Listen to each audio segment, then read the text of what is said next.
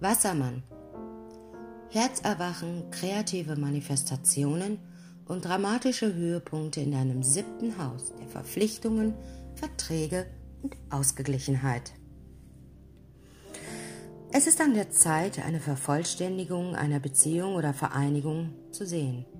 Enden bringen neue Anfänge, also fürchte dich nicht, denn dies ist ein natürlicher Kreislauf des Lebens. Ihr seid bereit, Gleichgewicht und Frieden in all euren Partnerschaften einzubringen. Ein Erwachen rund um Gleichheit und Fairness in all euren Verbindungen wird wichtig sein.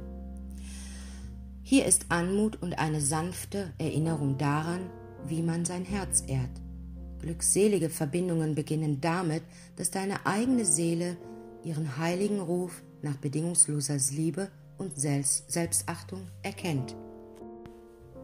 Da das siebte Haus hervorgehoben ist, ist es an der Zeit, sich auf deine Verbindungen zu anderen zu konzentrieren.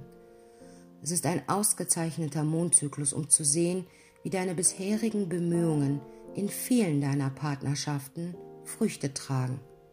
An der Geschäftsfront könnte sich endlich ein Großauftrag, eine Beförderung oder ein Kunde zeigen. An der persönlichen Front könnten einige meiner freiheitsliebenden Wassermänner in eine tiefere Bindungsgemeinschaft geraten.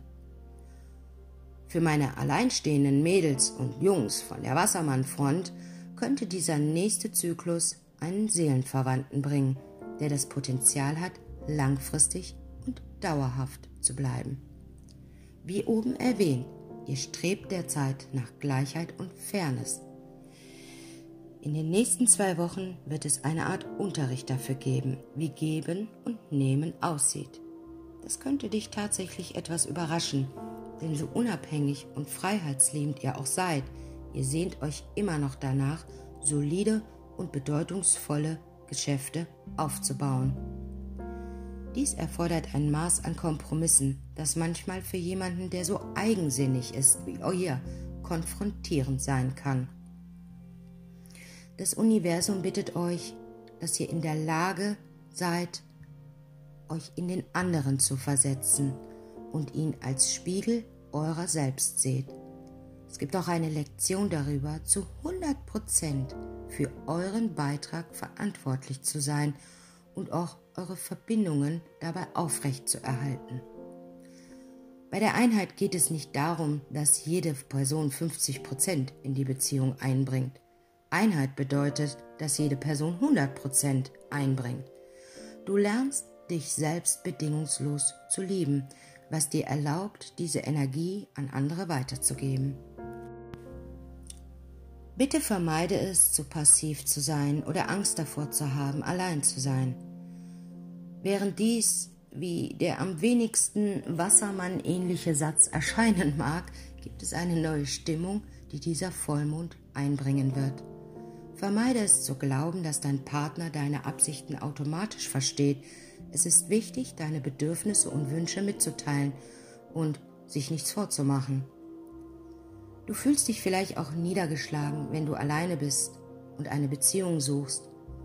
Aber vermeide es, auf einer Müllkippe zu sein und gehe mit dir selber so um, wie du es mit anderen gerne möchtest. Und nimm nicht irgendjemanden, nur damit du nicht alleine bist. Denn diese Energie wird nicht nur dann die Personen einladen, die du brauchst, sondern Du wirst mit diesen Personen auch mehr Spaß haben. Denke daran, dass das, was du willst, nur dann auf dich zukommen kann, wenn du mit deiner komplementären Energie im Einklang stehst. Wenn du mehr Liebe suchst, sei liebend. Wenn du nach einer erfüllenden Vereinigung strebst, sei zuerst in der Gemeinschaft mit dir selbst.